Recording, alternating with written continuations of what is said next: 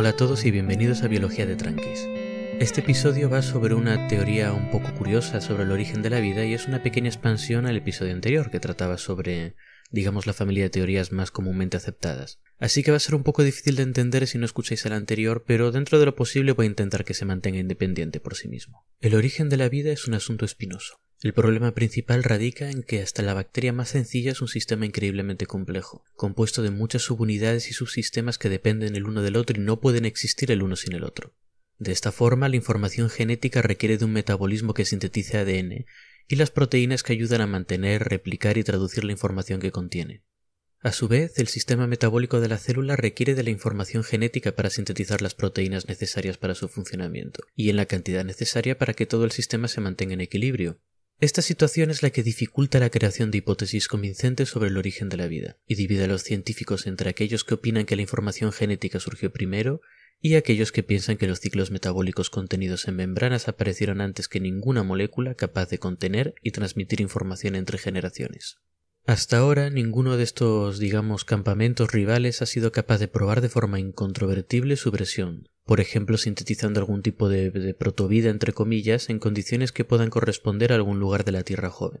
Aunque puede que en algún punto del futuro las líneas actuales de investigación den su fruto usando algún conjunto de condiciones físico-químicas o composición de elementos que no se han probado, el fracaso repetido sugiere una explicación alternativa. La vida que conocemos hoy en día pasó por una forma temprana muy diferente a la que conocemos, quizá mucho más simple, que sirvió como escalón, por llamarlo de alguna forma, las formas más complejas, como por ejemplo nosotros. Por supuesto, al no tener muestras o pistas de este estado anterior, toda hipótesis que podamos plantear va a tener mucho de especulación. El tipo de especulación que hace que los científicos más serios arqueen las cejas, y con razón. La ciencia no se puede permitir aceptar hipótesis sin demasiada base sólida debajo. O pronto estaríamos diciendo que cualquier fenómeno desconocido es magia, homeopatía o interferencia cuántica de los seres de energía de las lunas de Júpiter. Sin embargo, este es un episodio donde considerar ideas alternativas, así que voy a ser un poco menos estricto, y la que voy a plantear ahora es original, pero no apela a lo sobrenatural, y es algo que tiene cierto sentido de forma intuitiva. Además es una de las que me gusta personalmente, así que os la voy a explicar. Pero aviso navegantes, aunque esta hipótesis está planteada por gente seria y ha tenido su consideración en la comunidad científica, no es ni mucho menos algo seguro o ampliamente aceptado. Así que permitid que active vuestra imaginación, pero no la toméis demasiado en serio. La primera persona en plantear esta teoría fue el químico orgánico escocés Graham Kearns Smith, que desgraciadamente falleció en 2016. A Graham allá por los años 60 le chirriaban mucho las hipótesis que existían en aquel momento sobre el origen de la vida, que eran muy parecidas a las de ahora, pero algo menos sofisticadas. Estas teorías, como las que comentamos ayer, postulaban la aparición de sistemas vivientes o partes de ellos a partir de materia inorgánica y en general estas teorías sorteaban el inconveniente de lo increíblemente difícil que es ese hecho, argumentando que había muchas moléculas interactuando en muchos lugares durante mucho tiempo. Graham decidió, y de forma bastante razonable a mi parecer, que los procesos que dieron lugar a la vida no debían de ser tan extraordinariamente raros, y que de hecho quizá estaban ocurriendo en este mismo momento en alguna parte de la Tierra. En un alarde de pensamiento lateral, Graham encontró unas estructuras muy comunes que podrían representar una forma muy simple y primitiva de almacenar y replicar información, y que quizá hasta se pudiesen considerar seres vivos extremadamente sencillos. Las arcillas. Cuando digo arcillas no me refiero a los puñados de barro que se usan para hacer ladrillos, aunque estos puñados de barro están compuestos de arcillas. Muchas veces las arcillas pueden encontrarse en forma de cristales microscópicos que flotan en el agua, y estos cristalitos, estas microarcillas, se refiere a la hipótesis de Graham. La composición molecular básica de una arcilla es un poquito difícil de explicar así sin dibujos, pero voy a intentar hacerlo mediante una, una comparación. La estructura de una arcilla, de una microarcilla, se puede comparar con el típico sándwich de pan de molde. Tenemos dos panes que son bastante genéricos, son siempre iguales, que están compuestos de redes de átomos de oxígeno, y en medio de los panes tenemos un relleno, que puede ser por ejemplo jamón. Este jamón metafórico, este material que hay entre las redes de átomos de oxígeno, suele ser silicio. Es una red de átomos bastante espaciados de silicio. Esta estructura se extiende hacia arriba y hacia abajo, pues no sé si alguna vez habéis hecho un sándwich doble o triple, yo sí, y funciona básicamente de la misma forma. Pan, jamón, pan, jamón, pan, jamón, extendiéndose hacia arriba. Solo que en este caso tenemos red de oxígeno, red de silicio, red de oxígeno, red de silicio, etcétera, etcétera. Estos cristales se mantienen de tamaño pequeño, normalmente de tamaño microscópico. Bueno, normalmente casi siempre de tamaño microscópico. Y cuando crecen, crecen despacito en la horizontal. Agarran material en solución de su medio y lo unen a su estructura. En esta analogía un poco torturada del sándwich, imaginemos que estamos alargando el pan y el jamón ampliándolos hacia la derecha y a la izquierda en horizontal. No estamos apilando más capas, estamos haciendo el pan más grande, una superficie más grande. Como estos cristales son muy delicados, de vez en cuando se rompen, y se rompen también en el plano horizontal, que es el plano más grande. Así que el resultado final serían varios sándwiches de la misma altura que mantendrían la estructura de pan y jamón que tenían al principio. Así que técnicamente estos cristales de arcilla flotantes pueden reproducirse, absorben materia del medio ambiente como un ser vivo y de vez en cuando se rompen y se reproducen. Tenemos dos cristalitos de arcilla que crecerán cada uno por su cuenta. Por otro lado, estos cristales no son perfectos. A veces las capas que los forman no están apiladas perfectamente y se forman irregularidades. En este caso, pues como un pan que esté ligeramente torcido, que esté doblado, que esté de una esquinita rota, por ejemplo. Otras veces los átomos de silicio que están en medio de las dos capas de oxígeno son sustituidos por otros elementos como hierro-aluminio, normalmente átomos individuales. En nuestra analogía del sándwich, que me temo que ya no da mucho más de sí, esto sería como sustituir el jamón por queso o mortadela. Así que imaginémonos un sándwich. Y os prometo que ya paro con el sándwich. Esto me pasa por grabar antes de cenar. Imaginémonos un sándwich de muchas capas, en las que algunas son jamón, otras mortadela, algunos panes son integrales o están torcidos o están rotos. Esto forma un patrón, ¿verdad? Un patrón vertical. Cada capa tiene sus imperfecciones, cada capa tiene sus particularidades. Y a medida que crece estas particularidades se van reproduciendo, porque este patrón particular para nuestro cristal se mantendrá a medida que el cristal crece y se rompe. De esta forma, si imaginamos una serie de cristales con distintas imperfecciones y sustituciones que se reproducen, tendremos distintas familias, por llamarlas de alguna forma, familias entre muchas comillas de cristales. A veces el crecimiento de un cristal introducirá nuevas variaciones, pues porque se romperá, porque algún átomo de algo que no es silicio se colará por en medio, etc. Cuando se rompa, algunos pedazos hijos hijos entre comillas también, claro, heredarán estas variaciones y otros no.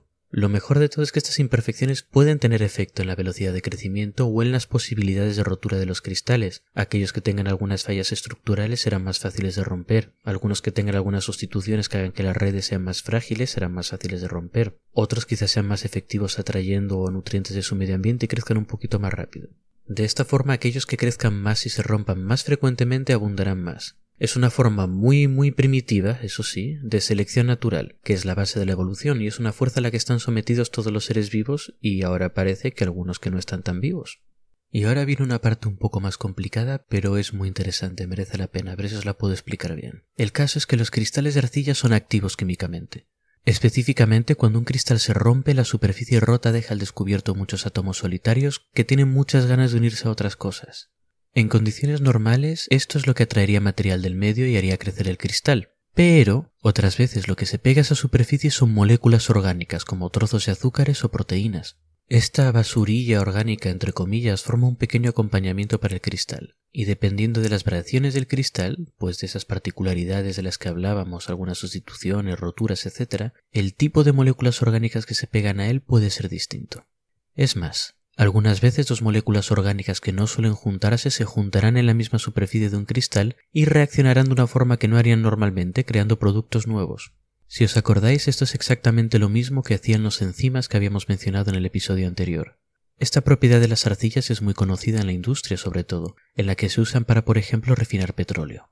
Pero para nosotros los biólogos es todavía más interesante, porque significa que en los sitios donde abundan las arcillas microscópicas como por ejemplo los lechos de los ríos, en algunos arenales o en los poros de algunas rocas en el fondo del mar, bueno, y en otros lugares también, podrían estarse formando compuestos orgánicos complejos que no se formarían normalmente, gracias a que estos cristales están ayudando a juntarlos. Y en estas reacciones facilitadas por las arcillas es donde tenemos la posibilidad de que se formasen compuestos orgánicos muy complejos, tan complejos que quizá pudiesen dar origen a los primeros seres vivos o a cosas muy parecidas, seres vivos muy primitivos y muy sencillos. Esto sería suficientemente interesante por sí solo, y esto se ha estudiado además en las teorías más clásicas sobre el origen de la vida, las arcillas están muy presentes. Pero Graham no lleva más allá. Resulta que las arcillas tienen sus propias preocupaciones en este mundo. Imaginémonos un cristal de arcilla realmente diminuto, tan diminuto que está flotando entre granos de arena en el fondo de un río. Este cristal querrá estar expuesto a una pequeña corriente de agua que le lleve nutrientes para crecer, pero no quiere una corriente demasiado fuerte para que no se lo lleve ni a él ni a sus hijos. ¿Cómo conseguir esto? Bueno, algunas variaciones de los cristales con sus jamones, con sus mortadelas, con sus panes torcidos, atraerán moléculas orgánicas que puede que formen un pequeño pegamento, que los fije un grano de arena o a otros cristales. Quizá varias variedades distintas de cristales y su escolta de moléculas orgánicas reaccionen y formen un gel, un pequeño moquillo entre la arena que mantiene los cristales juntos, seguros y creciendo. Algunas veces parte de este moquillo se separará y seguirá creciendo en otro lado. ¿No nos resulta esto un poco familiar? Efectivamente, una de estas alianzas de cristales y moléculas orgánicas podría considerarse un ser vivo. Estos pequeños cristales con sus particularidades, estos sándwiches imperfectos con sus superficies específicas, contendrían información que determinaría el tipo de moléculas orgánicas que los acompañan, y esta es una función muy parecida a la de nuestros genes. Estas organizaciones, estas alianzas de cristal y materia orgánica se reproducen, están más o menos aisladas del medio ambiente y procesan materia para seguir existiendo y creciendo. Además, allí en su pequeño mundo en el fondo del río están sujetas a su propia forma de selección natural. Aquellos cristales que no atraigan materia orgánica serán fácilmente llevados por la corriente, y aquellos que atraigan demasiada quedarán rodeados de basura y no podrán crecer. Los cristales o conjuntos de cristales con las imperfecciones, con sus genes entre comillas óptimos, crecerán y se extenderán por nuestro arenal mucho más rápido que los otros. De esta forma, Graham sugiere que estas alianzas de cristales y su escolta orgánica acompañante representan el inicio de la vida, los primeros seres vivos. Además postula que no solo es este un proceso plausible, sino que es común y está ocurriendo ahora mismo. Según Graham, esta primera forma muy sencilla de vida serviría de andamio, entre comillas, para crear vida más compleja. Mientras los cristales de arcilla guardaban la información, se multiplicaban y variaban, los tipos de moléculas orgánicas que se pegaban a los cristales y las reacciones entre ellos serían haciendo cada vez más complejas. Dice Graham que en algún punto la complicación fue tal que surgieron las bases genéticas más modernas, como el ARN, que se encontraron con una escolta prefabricada de moléculas orgánicas. Cuando esto ocurrió, los sistemas puramente orgánicos demostraron ser más eficientes para reproducirse y dispersarse, y nuestros orígenes minerales quedaron olvidados. Esta teoría de Graham tiene sentido y a mí personalmente me encanta pero desgraciadamente también tiene muchos agujeros. Para empezar, aunque dado lo que sabemos de las arcillas, lo que dice tiene mucho sentido, simplemente no tenemos la capacidad tecnológica para estudiar la estructura fina de las arcillas y su acompañamiento orgánico de forma efectiva. Los microscopios que tenemos, las técnicas que tenemos no son suficientes para observar estos cristales tan pequeñitos y estas moléculas tan ínfimas que los acompañan. Así que esta teoría es incomprobable. Y una teoría en ciencia que no se puede comprobar no es una teoría muy efectiva, no es una teoría que se suele tener en cuenta.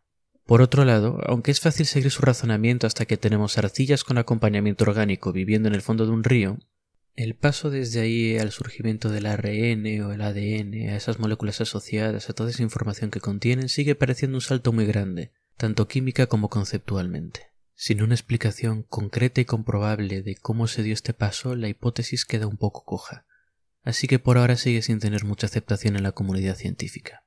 Sin embargo, sí que muchos científicos trabajan con la hipótesis de que ciertos tipos de arcillas podrían haber facilitado la creación de las moléculas complejas que forman la base de la vida. Y por otro lado, en mi opinión personal, Graham nos dio una solución muy elegante al problema del principio de la vida. No fue un milagro, no fue una posibilidad entre un millón, no fue algo que llevó muchísimo tiempo y muchísimas combinaciones para ocurrir. Las formas más básicas de la vida son comunes según esa teoría. Es más, la vida, una forma extremadamente simple de ella, podría estarse creando y destruyendo cada día en el fondo de algún río. Vaya pensamiento, ¿verdad?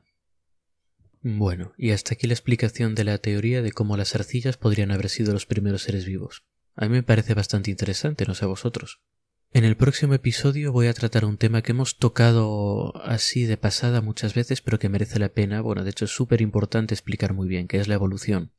Hablaré un poco de qué es la evolución, por qué es importante, de la visión clásica de la selección natural y de la evidencia que existe a favor de la evolución, que es mucha, por cierto. Hasta entonces y espero que hayáis disfrutado el episodio.